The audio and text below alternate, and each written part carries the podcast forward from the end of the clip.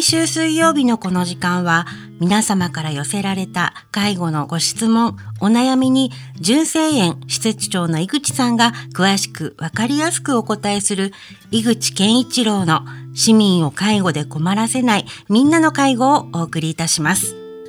私は番組アシスタントの FM 小田原小山由香子と申します。井口さん、今週もよろしくお願いいたします。はい、よろしくお願いします。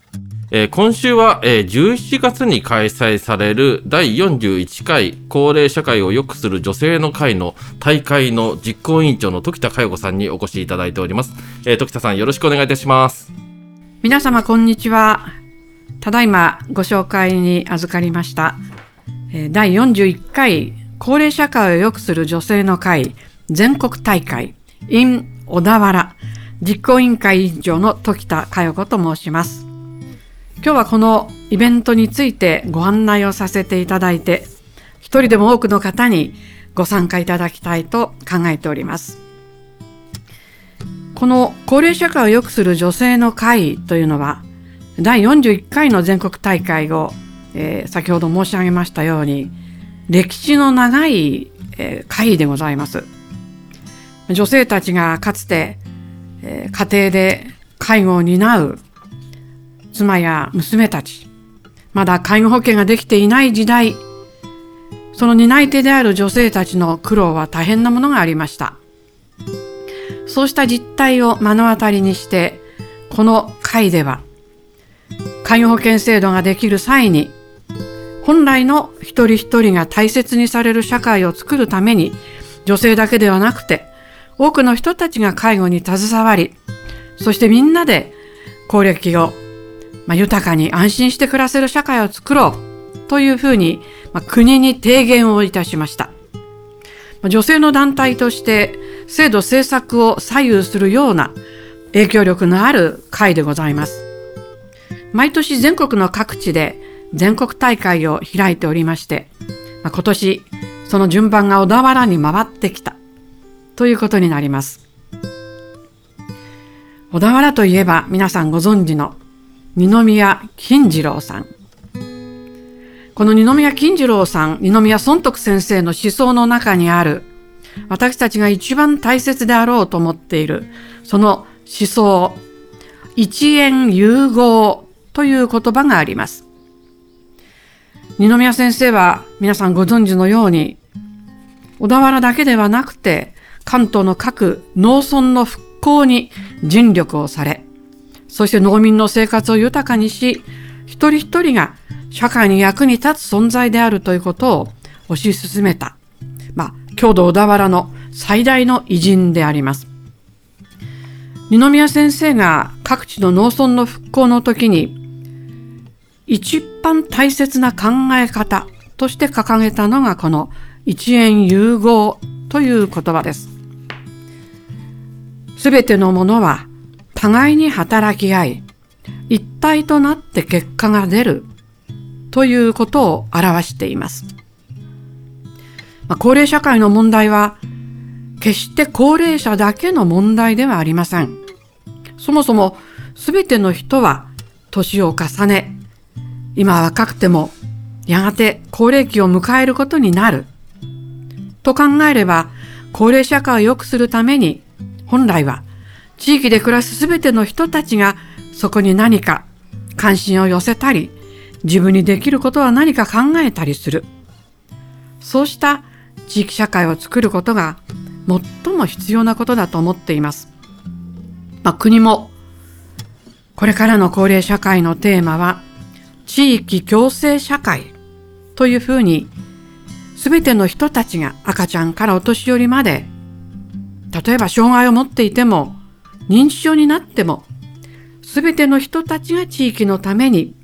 自分にできること、あるいは誰かのためにできること、そのことに思いを寄せましょうということです。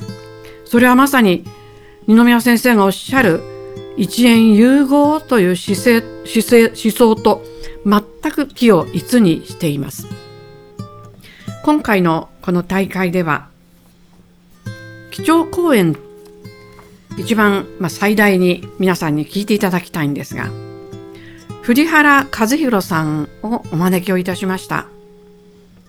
教育に携わっている方々は、この藤原さんのことはよくご存知だと思いますが、民間人として初めて公立の中学校の校長先生を務められ、学校改革に多大な功績を挙げられた方です。藤原さんはもう学校とは直接、えー、お仕事で関わることはないんですが、人生100年時代、長く生きるときに一人の人間として自分の存在をどう高めるか、自分の価値をどう社会の中で役に立つものにするかというテーマでお話をしてくださいます。そして、小田原のご縁のある方々をお招きしたシンポジウムをその後行います。まず、今、小田原で、それぞれが一人の人間として社会にコミットしている方をご紹介します。増田舞子さん。この方は NPO 法人試みの理事長を務めていらっしゃいますが、もともと地域の小学校ですかね。PTA の役員を務めていらっしゃいました。PTA の役員は子供が卒業してしまうとお役も終わるんですが、その PTA の時に役員として集まった仲間たちと一緒に PTA 活動を飛び出して地域全体で子供の育ちを支えよう。親も子育てを楽しもうというそういう取り組みをなさっていらっしゃいます。お二人目は斉藤修一さん。今、若者たちの起業家が小田原のエリアでたくさん育っています。その若者の起業をサポートするために、八三財団という財団を立ち上げ、スタートアップの時の経済的な支援をなさっています。そして3人目は加藤健一さんです。ご存知の通り、元小田原市長でいらっしゃいますが、今、小田原で素晴らしい新しい試みが始まっているのをご存知でしょうか小田原ワインプロジェクトです。私はワイン好きですが、まさか小田原でワインができるようになるなんてことは夢にも思いませんでしたが、これがすでに最初の収穫のブドウでワインができているというお話を聞きました。このワインプロジェクトにもたくさんの市民の方々が参加をしてくださっています。そんな風に地元で実践をすでに始めていらっしゃる方々ご紹介したいと思います。そしてもうお一方、名取埴輪さんという皆さんあまりお名前はご存知ないかもしれませんが、男女共同参画社会国が作った内閣府のこの組織でトップを務めた女性です。そしてなんと、名取さんは、小田原市立城山中学校の卒業生でいらっしゃるんです。この小田原出身の方々が、一人の人として社会にコミットし、それぞれの力を発揮していただく、その実践の姿をご紹介をいただくことにしています。そしてもちろん、この高齢社会を良くする女性の会の理事長である樋口恵子先生が登場します。樋口先生のもとで小田原のこの新しい動きを全国に発信をしたいと思っています。どうぞ会場に皆さんお運びをいただいてご一緒に小田原の未来を作るために立ち上がりましょう。井口健一郎の市民を介護で困らせないみんなの介護では、介護に関するご質問、ご相談をお待ちしております。メールは fmo.fm- 小田原 .com。ファックスは0465-35-4230までお送りください。この番組は社会福祉法人小田原福祉会の提供でお送りいたしました。